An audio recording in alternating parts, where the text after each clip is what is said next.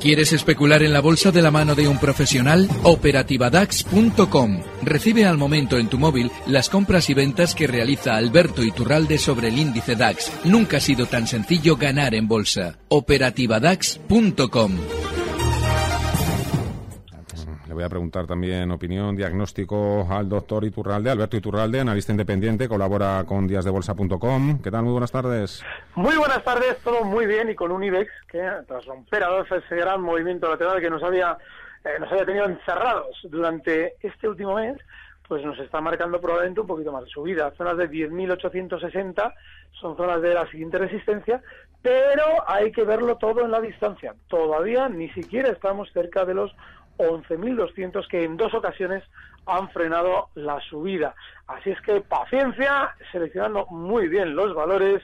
Y bueno, pues estos días todavía seguramente nos queda un poquito más de gasolina alcista. Bueno, paciencia, pero ha cambiado un poquito la cosa, o parece ahora un escenario menos complicado que hace dos, tres semanas. La verdad es que los bancos centrales están aquí echando toda la carne al asador.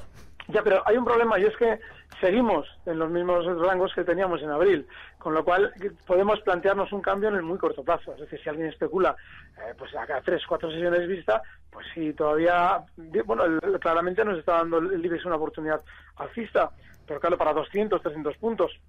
Todavía no ha marcado el IBEX por encima de los 11.200 que nos podría hacer pensar en un cambio claro de escenario. Así es que sí, los bancos centrales están eh, inyectando liquidez, monedas en subyacente y están alarmando un problema posterior.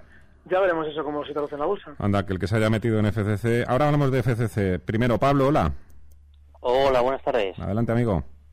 Pues mi pregunta es por BBV. entré el viernes en 8.20 y bueno, era por saber un poquito qué recorrido le ven los analistas, si creen que puede romper los máximos anuales y a ver si son tan amables de darme los máximos históricos con dividendo ajustado eh, que es que no, no consigo sacarlos. Muchas gracias. Gracias a ti, Pablo. Ponemos con el BBV, pero antes, ¿algo que decir de FCC? Eh, sí, que es un valor que se ha calentado siempre a golpe de noticia de que se entraba tal o cual magnate. Y eso lo hacen para que la gente compre. Si aquí entra Bill Gates, ¿cómo no va a entrar yo? Claro, Bill Gates lógicamente entra en, en 14.65 y la compañía aprovecha para colocar. Luego nos cuentan que si Soros, ahora nos cuentan que si Slim, eso, es más viejo que el hilo negro a la hora de colocar títulos en el mercado. No hay que estar en valores que se autocolocan en la palestra de esa forma. BVA, Javier. Eh, bueno, eh, yo creo que... 8.20, 8.48 hoy. Eh, muy buen precio de compra. Hay que estar, eh, yo creo entrado la verdad, bastante bien dentro de la jornada del viernes. Y, yo creo que hay que estar contento con lo que está haciendo BBVA. Yo lo primero que le pediría, antes que quizás esos máximos anuales que nos comentaba el oyente, es que cerrase el hueco que nos ha dejado en la zona de, de 8,65. Entonces, eh, fundamentalmente, eh, con, las que, con el precio de compra que tiene ahora mismo, 8,25 stop loss, se asegura ya una mínima ganancia y que deje correr tranquilamente a BBVA hasta donde nos lleve. Eh, bueno, ahora me decís vosotros si podéis encontrar ese dato que nos pedía también Pablo, máximo histórico con dividendos. ¿Algo que decir, Alberto? Sí, pues vamos, a vamos allá. Lo tengo. A ver. Sí, sí, sí, te estamos escuchando. Ah, perdón, perdón. dale, dale. 12.92. Es justo exactamente del año 2007, del día 6 de febrero y durante este año, con dividendo, el máximo habría estado justo en los 9,83.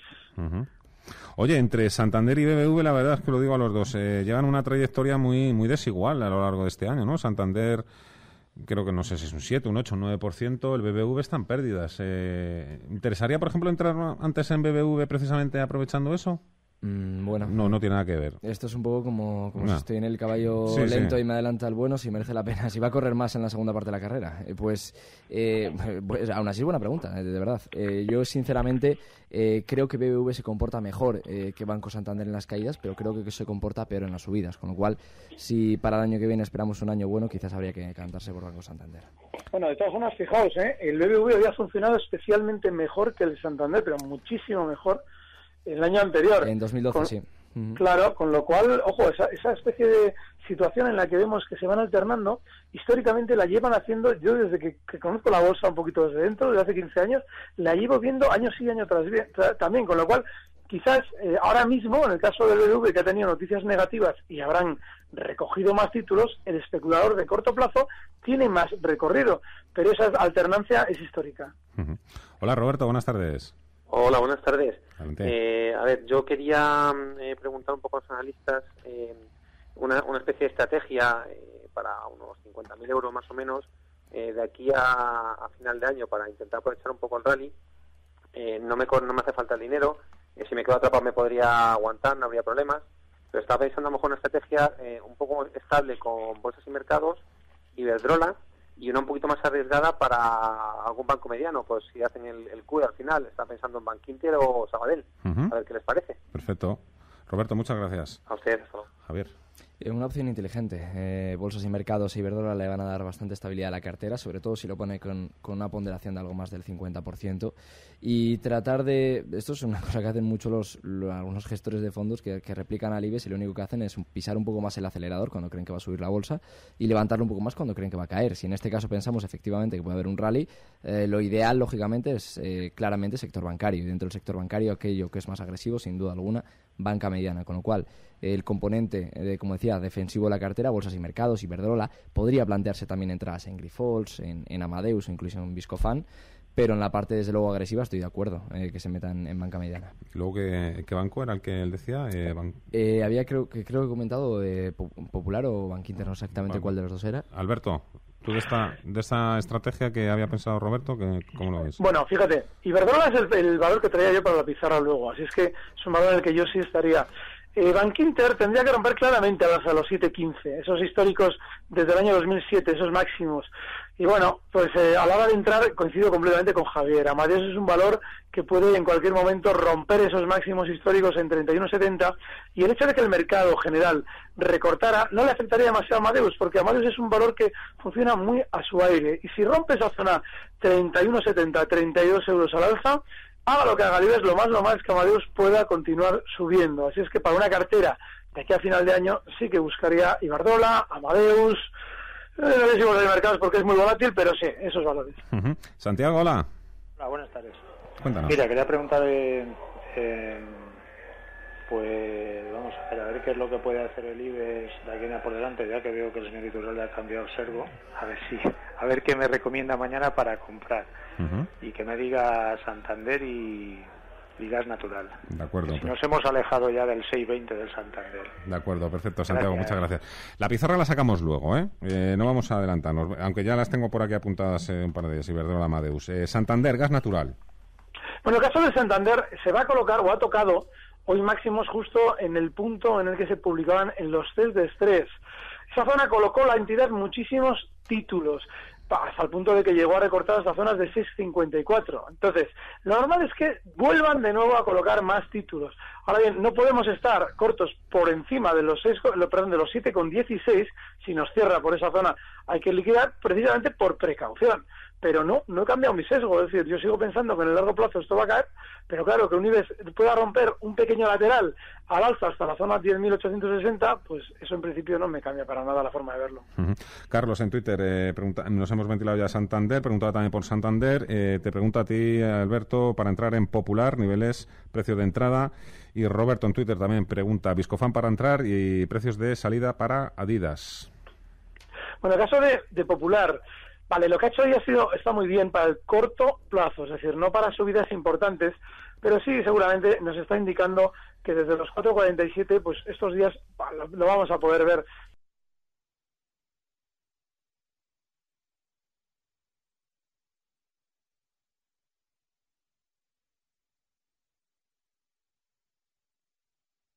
sin demasiados problemas en zonas de 4,67.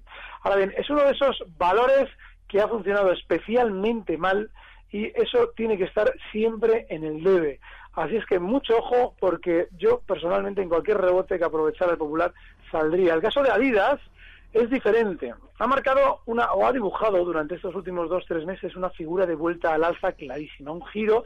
No quiere decir que vaya a volver a los máximos históricos justo en zona 93, está ahora mismo en 65, pero sí que seguramente va a ir alcanzando zonas de 72, eh, 71, toda esa zona donde comenzó su último descuelgue bajista. Ahí es donde yo me plantearía una salida a Navidad y sobre todo tomaría nota. Es decir, ya una vez que este valor ha demostrado ser tan traidor, me olvidaría completamente de él. Javier, tú decías que Viscofan era un valor que, que tenía buena pinta ahora mismo. Eh, sí, en este, bueno, en este caso buena pinta es un valor de los cuales hay que tener eh, en cartera si, si queremos, o en este caso tenemos la obligación, por así decirlo, eh, como nos pasa a muchos, de, tener que estar en mercado, si no, lógicamente siempre es mejor estar en liquidez, pero hay que tener en cuenta que, por ejemplo, el IBEX 35 que nos marcaba en la zona de, en este caso era finales de, de octubre, principios de, de noviembre, unos máximos cercanos a los 10.500, eh, Viscofan estaba eh, cotizando en las alturas, te voy a decir exactamente, aquí estaba en la zona de 46.28, llegó a estar a 47.30, es decir, con el mercado perdiendo 500 puntos, este valor subiendo. Y si nos fijamos en el IBEX, que las dos últimas jornadas lo que ha hecho ha sido subir prácticamente eh, de forma escopetada, lo que ha hecho este valor ha sido caer desde los 47 a los 45,99 que cierra hoy. Con lo cual, comportamiento absolutamente distinto al índice y esto es uno de esos valores que hay que tener en cuenta, como digo, para cuando la bolsa eh, vaya a recortar, saber que va a ser un valor que va a captar muy bien los capitales que huyen de, del resto de valores. Dicen que es un valor al que le va a sentar muy bien también esa revalorización que se espera del dólar en, 2015. Absolutamente, es un valor que tiene mucha parte de negocio, en, eh, desde luego, gran parte fuera de, España, parte en Estados Unidos, eh, con lo cual cada vez eh, que contemos con un euro algo más débil, las cuentas de Viscofan a final de año, el beneficio que genera en el exterior, pues repatriándolo en este caso a euros, le va a ser mayor. Entonces, eh, por ese mismo motivo, también efectivamente es un valor que hay que tener en cuenta. Hola, Teresa. Hola, buenas tardes. Quiero para, quiero para Alberto Iturralde, que he sacado de Bolsas y Mercados el viernes 65.000 euros y a ver dónde los meto para el rally navideño. Que no me diga Iberdrola, porque yo Iberdrola tengo muchas y muy antiguas que no las voy a quitar ni voy a aumentar. Muchas gracias, Teresa. Nada. Nada, hoy no puedo con los oyentes. Venga, ya saco la pizarra directamente. Nada, hay un problema además. Estamos dando por hecho en todo momento que va a haber rally navideño. Sí, sí, Es decir, el sentimiento contrario normalmente nos indica mm. que cuando damos por cierta una hipótesis es justo la que no se produce. Así es que cuidado con dar por cierto porque eh, tiene un especial peligro. Evitamos siempre que damos por hecho que va a haber un rally navideño si por lo que fuera el mercado se gira a la baja nosotros no vamos a aplicar stops, porque claro, como va a haber un rally navideño, ¿para qué va a aplicar un stop? Y eso normalmente es demoledor. Así es que, ojo, yo no tendría tan esa hipótesis como segura. Probable sí, pero segura no. Y yo 60.000 euros, señora, no lo sé, no sé dónde meterlos. Pero sí que yo ahora mismo los valores que vayamos diciendo, hemos comentado durante esas semanas en Agas, hemos comentado logistas, hemos comentado, hoy estamos sacando, y Javier ha traído, yo creo que muy acertadamente, la posibilidad de que Amadeus durante estos días funcione mejor.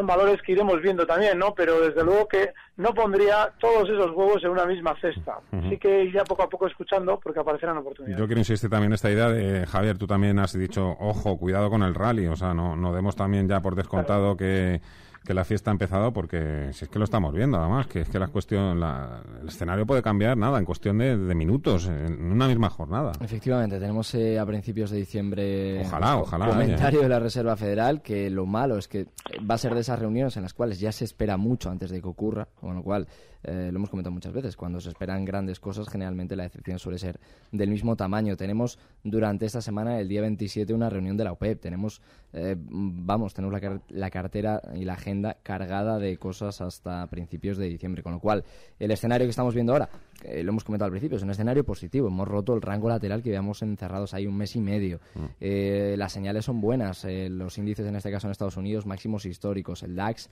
sigue muy fuerte. pero claro, hay que ir siguiendo esos niveles hay que irlo viendo día a día. Si realmente ahora mismo el que se haya quedado fuera eh, tiene a día de hoy un sentimiento de querer entrar a toda costa, eh, habría que frenarlo, efectivamente, y tratar de hacerlo en zonas de 10.400 y 10.450, no en las que estamos viendo ahora de IBEX. Jorge, buenas tardes. Buenas tardes. Yo quería que me comentasen los analistas eh, solos y resistencias de Bankia y de BBV. Gracias. Gracias a ti. Bueno, lo, de Bankia es terrible porque plantear suelos y resistencias de este valor es una auténtica locura. Es un movimiento lateral de un año en el que hay multitud de zonas en las que el valor ha hecho una parada relativamente relevante. Así es que yo personalmente, y en el plano técnico, sí valoraría el 1.45, que sirvió eh, como soporte importantísimo justo en febrero de este año para luego parar muchas subidas, ¿vale? Ese puede ser una resistencia ahora mismo, está en eh, Bankia cerrando en 1.41.4 y como posible soporte el más relativamente importante. Cercano está el 1.36.4. Así es que yo ahí tocaría. Y en el caso del BBV, pues, eh, pues el primer soporte, el más inmediato, justo en el 8.40 y resistencia más cercana, un poquito así importante también, bueno, pues los 8.80, incluso por debajo, antes tiene pelea en los 8.60, pero no mucho más. Hola Sandra. Sandra. Uh, qué mal te escuchamos, Sandra. tienes que bajar mucho la radio, ¿eh? pero mucho. Ya. ¿Ahora? Ahora mucho mejor. Gracias. Cuéntanos. preguntar por el PSC, por favor. Dinos, ¿qué pasa? A ver. Mm, ¿Estás dentro? ¿Quieres comprar? Hoy, hoy he entrado. ¿Has entrado hoy? Sí. ¿Has entrado además después de conocer la noticia o antes? Sí, sí, sí, aproveché la caída. Vale. Bueno, he querido aprovechar, pero no sé si he hecho bien o no. Bueno, vamos a ver. Te ayudamos, Sandra. Muchas gracias. Venga, os pido ayuda a los dos, ¿eh? Bueno, empiezo en este caso con, con FCC, que hoy ha recibido un no y se ha ido a, por lo que, por lo que en el terreno sentimental se llama el segundo plato, ¿no? Eh, en este caso, bueno, Carlos Slim quizás eh, es incluso un inversor algo mejor que George Soros, pero bueno, lo, cierto es que efectivamente hoy hemos tenido un valor eh, que se ha visto abocado a hacer un movimiento radicalmente distinto a lo que tenía el IBEX 35. No solo es malo que haya caído un 3,81, lo es que encima lo haya hecho con el IBEX subiendo un 1,16 como él ha hecho hoy. Y generalmente, si decimos se puede frenar un poco el índice, incluso eh, consolidar algunos niveles, lo normal es que esta compañía caiga incluso más fuerte de lo que lo haga el propio índice. Entonces, eh, mañana a la mañana que estuviera muy pendiente de ella, y si tiene en este caso la suerte de que empiece por encima, eh, rápidamente esto por encima del precio de entrada. A ver si algún consejo más, eh, Alberto. No seas muy malo, ¿eh? Con ella, ¿eh? Es que es una mascarada lo que están haciendo en fomento con que si Soros, que si. Slim es terrible. Bueno, hay un problema. Eh, bueno, un problema relativamente, relativamente claro es el soporte en 14.48, 14.50. Ah, ya, ha entrado hoy y no es descabellado. Si hay una noticia negativa y el valor está cayendo, se puede intentar de alguna forma hacer una, una operación siempre en contra del sentimiento global del mercado, ¿no? Vale, pues mira... Pero esto nos ha pasado a todos, ¿eh? Lo que ha hecho Sandra hoy es que, vamos, eh, conozco a, vamos... Y, no es descabellado. Tropecientos mil. cuando nos hablan bien. Claro. Claro. Eh, no, no, es descabellado lo que ha Quiero hecho. decir que cuando ya ha dicho, no sé si he hecho bien, bueno, si es que si equivocarnos, Sandra, si de verdad... Ya, bueno.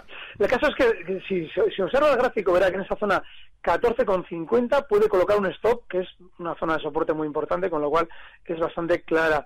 Y a la hora de rebotar, yo personalmente, ¿eh? si viéramos estos días de nuevo volver a fomento a la zona 15-20, aunque entre Slim, aunque entre, eh, eso es un corda, saldría, porque este valor lo están calentando y no sé, fíjate qué valor, si es que ponemos el gráfico y no tiene absolutamente nada, lleva lateral un año y no hacemos más que hablar de él. Yo me quedo, por ejemplo, con el precio al que iba a entrar Soros, que era 12 y medio. Ese era el precio al que iba a entrar Soros de formas de Soros no os podéis fiar un pelo, ¿eh? Eso no ha dicho la verdad, eso no lo dicen al médico, la verdad. No os podéis fiar un pelo. O que me lo diga Warren Buffett, pero Soros, nada, ni un pelo. Aparicio, hola. Hola, buenas tardes. Buenas tardes. Me estoy siguiendo con el señor Iturralde, con lo del médico. Muy bueno. Muy bueno. Quería preguntar... 84 castañas que tiene Soros, ¿eh? Y más morro... No le dice la verdad ni al médico. eh quería preguntarle por unos títulos que tengo ganancias y no sé si, si venderlos y entrar en algún otro título. Es eh, Gas Natural, Grifo y Telefónica. ¿Pero que, de dónde te quieres salir, de, de estos tres? De esos tres. Vamos, si lo recomienda que salga eh, y entrar en algún otro título por ahí que me recomiende. Si es ocasión de entrar, claro. Porque por lo que estoy viendo parece ser que no, que no es muy... que no hay que volverse loco. Con muy pocas cosas en la vida parecía que volverse loco. Algunas se me ocurre, pero con muy pocas. Gracias, amigo. En esto de aquí tengo beneficios y bueno, pues no quería perderlos si, si ve que van que van a bajar. de acuerdo. Gracias, gracias, Alberto. Bueno, yo creo que gas natural está fuerte. Esto ya se ha rebotado. No es una gloria en el sentido de que justo ha llegado y ha frenado hoy donde debía. Esos máximos que ha marcado en los 23,20, yo si mañana viéramos que siguen entreteniendo la subida, es decir, ya le cuesta superarlos de nuevo, pues sí me plantearía una salida en gas natural. Grifos también. ¿Por qué? Porque en Grifos, después del rebote, ha realizado una subida en el último mes desde 28 hasta los 35,86. Bueno, pues ya está ralentizando la subida y ya están desde la propia compañía haciéndose publicidad. Eh, de bueno lo maravilloso que es en el tono financiero, vale, eso significa que es posible, existe la posibilidad de que estén colocando títulos desde dentro, con lo cual tampoco me parece mala opción salir. Y bueno, no sé si hay algún título más por ahí, Fernando. eh, gas natural, Grifols y Telefónica. Bueno, Telefónica. Telefónica, máximos anuales. Sí, uno de mis errores de estas semanas ha sido Telefónica, porque yo esperaba que el, después de la publicación de resultados cayera inmediatamente y no lo ha hecho. La van a seguramente alargar un poquito más la subida hasta zonas de 13. Pero hay que recordar, los maravillosos resultados se han eh, publicado en 12.20, a la, a la par que una maravillosa venta de acciones en China. Eso significa... a tu favor diré que tú también dijiste que había que esperarse a los 10 primeros minutos de negociación a ver cómo empezaba toda la cosa. Eso es, pero independientemente de eso, como seguramente alguien igual todavía está un poquito receloso de las subidas, lo lógico es que Telefónica todavía haga un poquito más a la alza esta zona de 13, pero debemos tener ya anotado cuál ha sido el punto en el que han publicado los resultados buenos, porque ahí es donde más títulos ellos han vendido, que es zona 12-20, con lo cual, una vez que frenen esa subida, el recorte la llevará por debajo de 12-20, pero hay que dejarla por ahora que siga subiendo, es muy importante esperar. Me encanta lo que he visto hoy publicado, Javier, sobre Telefónica, ¿eh? Eh, bueno, no sabemos muy bien cómo está la cosa. De, exactamente sí, sí, sí. De esto yo te vendo dos, tomo una participación. Bueno, eh, esto de que hay una fusión no sé, a mí siempre me han, me han, enseñado los padres de esto de la economía que la fusión no existe, que es uno el que compra otra. No sé, la verdad es que. Es cierto. No sé si es, buena noticia que Telefónica también esté ahí. Es un cambio de cromo, sí. Eh, en este caso, con, con, un mercado muy interesante en telecomunicaciones como Reino Unido, pero con un rival muy duro como es Vodafone. Entonces, eh, es cierto que, que, ya, ya tras la compra de dos, pues eh, Telefónica reforzó un poco su poder, al igual que prácticamente en toda Europa. pero ya digo, si tuviera que decir un competidor, el más fuerte que tiene a día de hoy Telefónica en, en Europa, en mm. este caso es en Reino Unido, es Vodafone. Entonces, veremos a ver cómo. Es que es el único rival que va a tener ya. Por eso, por eso te lo digo, una vez que, haya acabado ya con él, eh, sí que es cierto que, que, nos vamos a tener a que nos vamos a tener que acabar pagando los precios que, que ellos quieran por, por las telecomunicaciones. Pero bueno, a día de hoy eh, parece que no son más que, negociaciones que están en, en, los primeros puntos y que vamos a tener culebrón para rato. Alberto, ¿qué vas a decir de las fusiones? No, siempre eh, hay, hay un dato. Se ve, siempre se vende como fusión para de alguna manera dejar a salvo el orgullo de los accionistas de la mm. eh, que es absorbida. Pero siempre es una la que lleva la voz cantante y la que va a tener que hacer frente a los problemas de la otra. Con lo cual, lo que te, te decía a ti, Fernando, es totalmente cierto. Vamos a, tenemos que hacer una pausa, pero antes, eh, tiempo real del mercado americano, Paul Mielgo. Eh, vemos como el uh, Dow Jones está viendo lastrado por las compañías de telecomunicaciones, así el índice industrial está en 17.799 puntos, recorta un 0,06%. El Standard Poor's 500 en máximos, 2.067,13 puntos, avanza un 0,18%. Y el tecnológico Nasdaq 100 sube un 0,64% hasta 4.278 puntos. Gracias, Paul. Pausa y Javier García Villani nos recuerda la agenda que hay para mañana martes.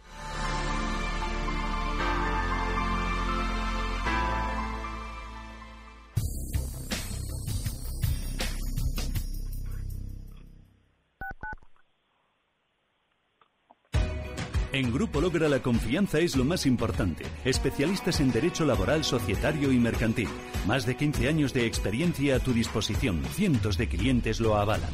Grupo Logra 900 373 004 900 373 004 o en grupologra.org. Invierte en los mismos fondos que Mutua Madrileña, con las mismas condiciones y ventajas, con la solidez, fortaleza y experiencia de una gran compañía, con transparencia, con claridad, con honestidad. No es lo mismo tener tu dinero en una gran compañía que tu dinero con una gran compañía. Tu dinero con Mutuactivos. Llama al 902 555 999. En Radio Intereconomía, las claves de mañana. Y mañana será martes 25 de noviembre. En España el Tesoro vuelve a salir al mercado. Objetivo recaudar 4.000 millones de euros en letras a tres y nueve meses. Atentos a los precios industriales también en España y en Alemania. Cifras detalladas de su PIB del tercer trimestre. Ya conocimos que por poco, un 0,1% de crecimiento, se libró la primera economía de la zona euro de la recesión. Pero la principal referencia del día será la segunda estimación del PIB del tercer trimestre en Estados Unidos espera una ligera revisión a la baja del dato inicial del 3,5% de aumento en la actividad económica. También conoceremos la confianza del consumidor de la Conference Board y los precios de vivienda. La OCDE, por otro lado, presenta su informe de previsiones económicas. Y en el apartado empresarial, más resultados, cuentas, entre otras compañías de Hewlett Packard Campbell Soup y Tiffany.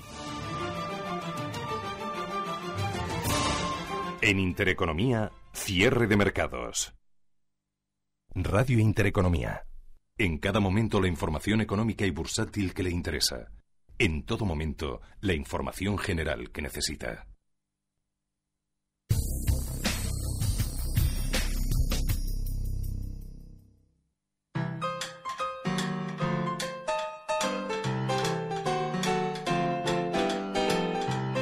Seguimos en el consultorio de bolsa con Javier Urones y con Alberto Iturralde. Enseguida vamos a dar paso al resto de las llamadas, eh, que creo que son unas cuantas, pero antes voy a saludar a Antonio Banda, es consejero delegado de Phil Capital. Antonio, hola, ¿qué tal? Buenas tardes. Hola, buenas tardes. El jueves pasado ya nos presentaste un poco tu proyecto Phil Capital. Eh, recuérdanos un poco en qué consiste, qué es lo que podemos encontrar ahí. Realmente, mm, ¿qué es lo que va a encontrar ahí un inversor que, que no pueda encontrar en otras webs? Bueno, el gran diferencial es que el damos asesoramiento personalizado. O sea, cada uno de nuestros clientes tiene su cartera individualizada. Y fundamentalmente lo que buscamos es cambiar el mundo de los fondos de inversión, porque al tener una cartera individualizada con tus posiciones, te decimos cuál es la rentabilidad esperada de esa cartera y cuál es tu horizonte temporal de inversión. O sea, lo que buscamos es que cada cliente sepa de verdad lo que necesita. Y le hacemos una cartera de fondos, de fondos traspasables, con las recomendaciones, le hacemos un seguimiento continuo de la posición y luego le enviamos los sábados por la mañana un email en el que le decimos cómo está su riesgo y si tiene que hacer alguna modificación.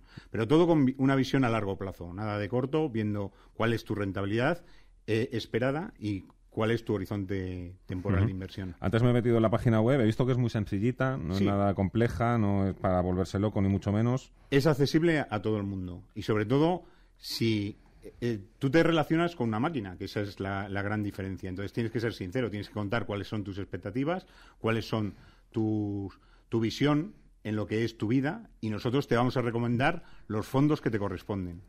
Solamente te asesoramos. Tú te permaneces en tu entidad financiera y vas a exigir, como si vas al médico, nosotros somos lo mismo.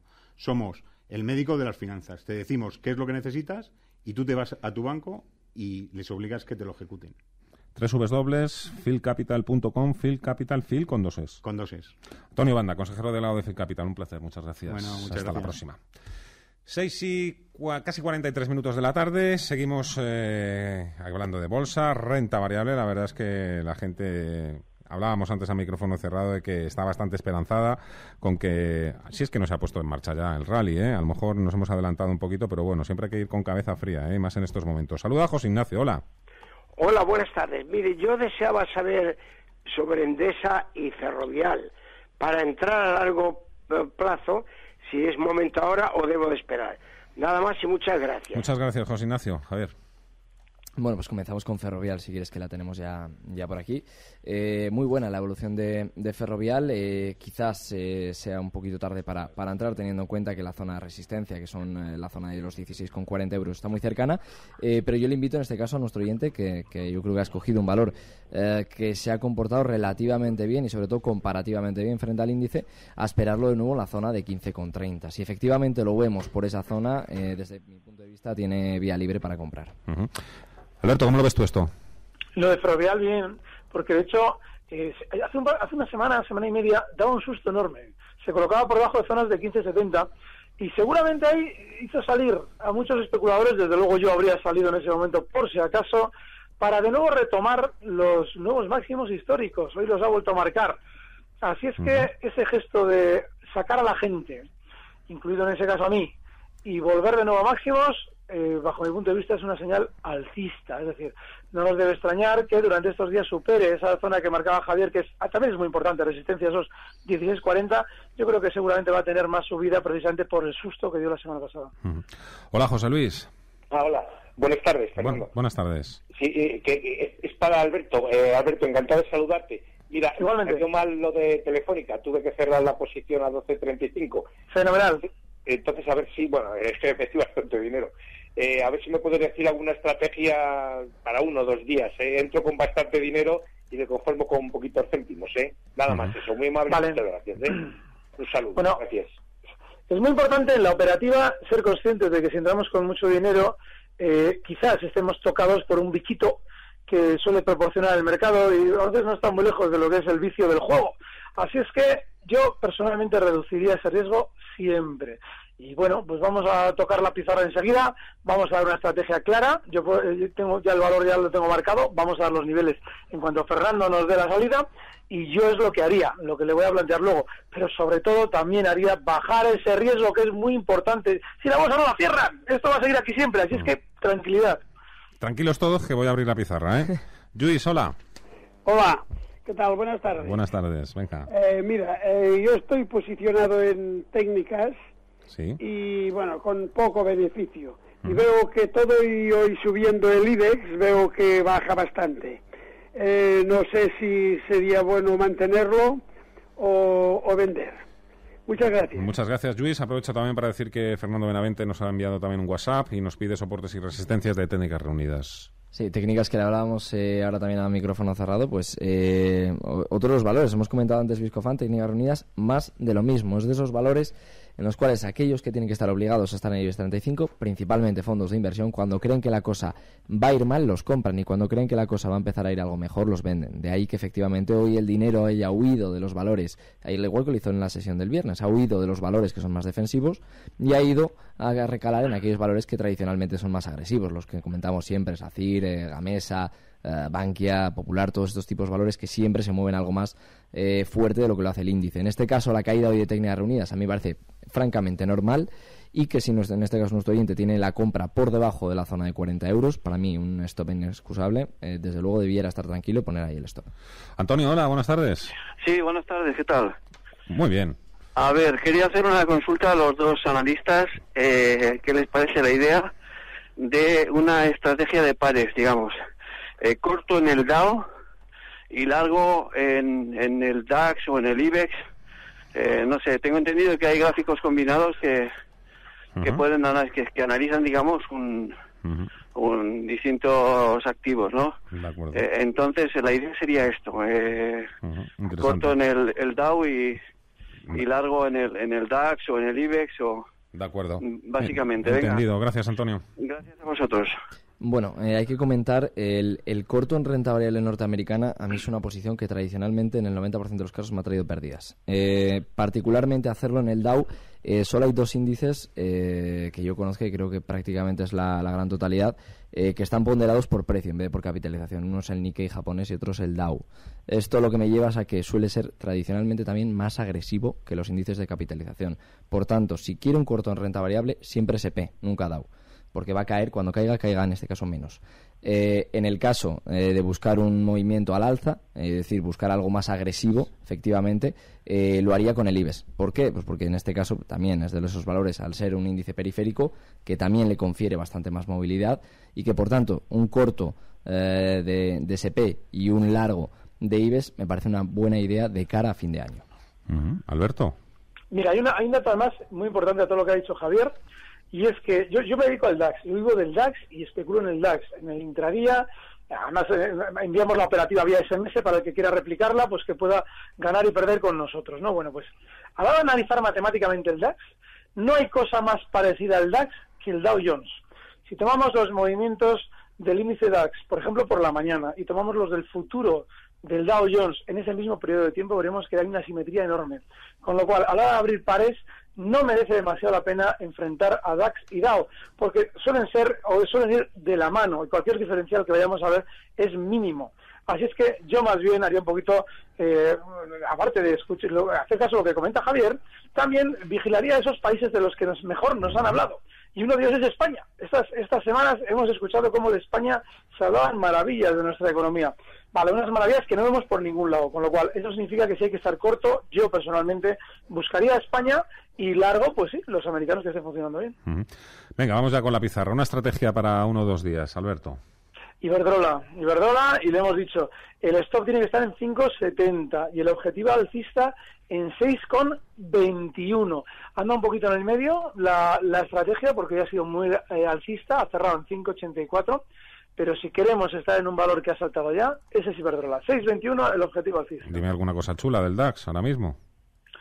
Pues Chula, eh, pues que está cerquita de máximos, está cerquita o es un 2%, 2,5% de zonas de 10.050. Hoy cierra casi en los 9.800, con lo cual yo sigo alcista en lo mío. Pero, empresas, empresas, valores. ¿Empresas del DAX? Sí. Bayer. Si es que el, el gigante del DAX eh, ahora mismo sigue todavía muy fuerte en cuanto a lo que es a la hora de tirar de aquel mercado.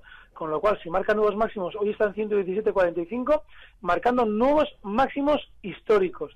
Yo no discutiría con él. Es decir, si Bayer quiere subir, el DAX seguramente también lo va a hacer y lo va a hacer Bayer también hasta los 121,70. Ahora te pregunto a ti, eh, Javier. Antes, Carmen, hola. Carmen. ¿Sí, Carmen?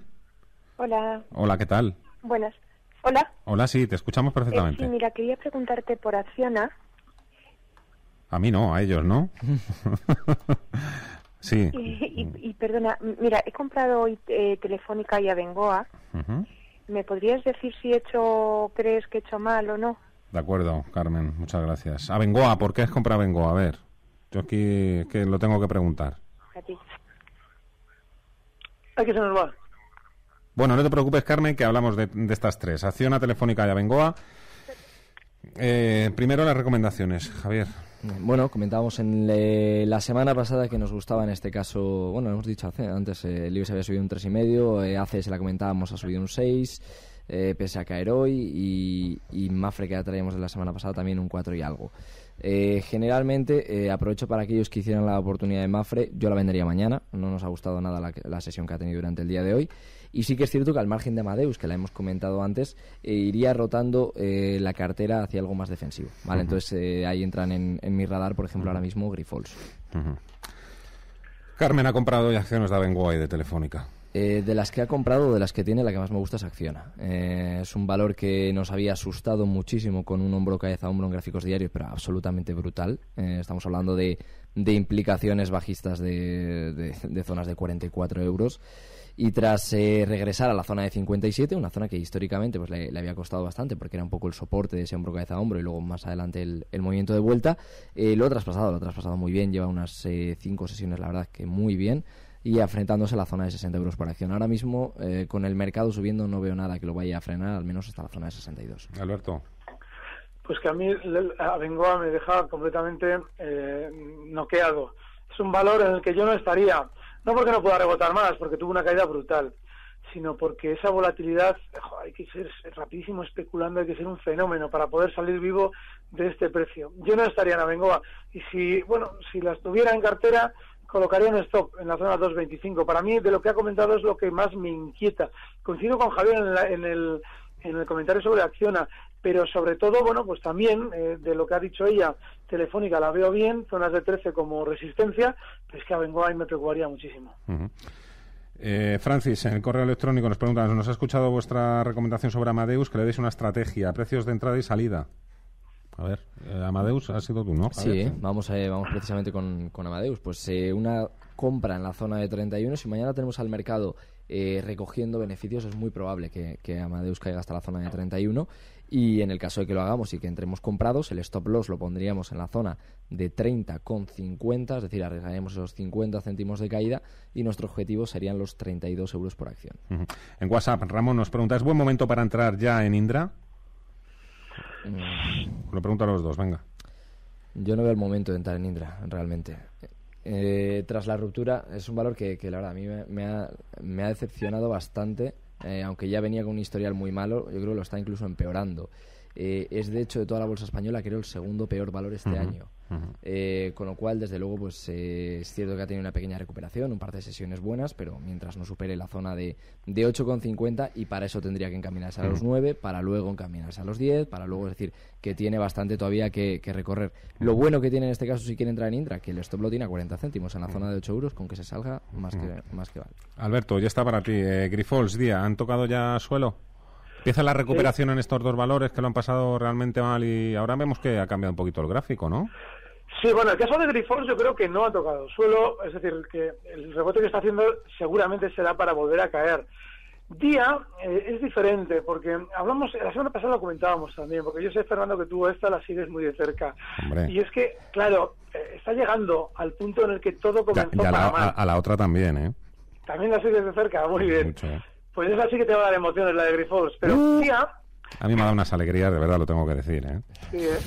Pues el caso es que de las dos días tiene una cosa buena, y es que todavía técnicamente tiene recorrido al alza. La zona 5.75 eh, donde cierra hoy, pues veremos los 5.88 o los 5.90 que es, pues bueno, el techo que realizó justo en los últimos dos, tres años, pues justo ahí tiene ya su parada, el valor. Bueno, pues yo hasta ahí estaría tranquilo con días. Si ya se empieza a entretener en esa zona, quizás saldría. Y el caso de Grifols, que ya empezaba a dar problemas hace unos meses con esos giros a la baja peligrosos desde 42 hasta 28, ahora ha rebotado hasta 35-80. Yo sí que tendría cuidado porque esta es tremendamente rápida a la hora de moverse, tanto la alza como la baja. Son valores muy peligrosos. Grifols es como Bengoa, pero más camuflada. Alberto Iturral, de Javier Urones, bueno, eh, estaréis contentos, ¿no? Me imagino que con el cambio, en el giro que ha dado también vuestro equipo. Tenemos Champions, hay que pedirles algo más. Bueno, hombre, ya estamos pensando en las Champions. Antes estábamos pensando a ver si vamos a caer a segunda, al pozo de segunda, y ahora ya estamos pensando en la Champions. Eso nunca. Lo bien que os ha venido, Alberto, por lo menos, hombre, no voy a decir caer eliminados de la Champions, pero bueno, centraros por lo menos en la Liga, ¿no? Sí, sí, sí. Bueno, un poquito a costa en este caso de los periquitos, a los que hay que mandarles un abrazo, mm, pero sí, mm. sí, muy bien. Bueno, pero estás más tranquilo, ¿eh? Mucho mejor, ¿no? Dormimos mejor, sí. Pero así no nos vais a coger, ¿eh? Todavía a nosotros. Pero bueno. Alberto Iturralde, díasdebolsa.com. Ha sido un verdadero placer. Gracias, un fuerte abrazo, amigo. Un fuerte abrazo. Javier Urones, XTV, nada, desearte también feliz negocio, eh, que haya mucho trabajo en la oficina estos días y que nos lo cuentes. Muchas gracias a todos. Gracias. Y a todos ustedes, nada, que nos escuchamos mañana nuevamente a partir de las tres y media de la tarde. Recibe al momento las operaciones de Alberto Iturralde vía SMS en tu móvil. Operativa DAX.com.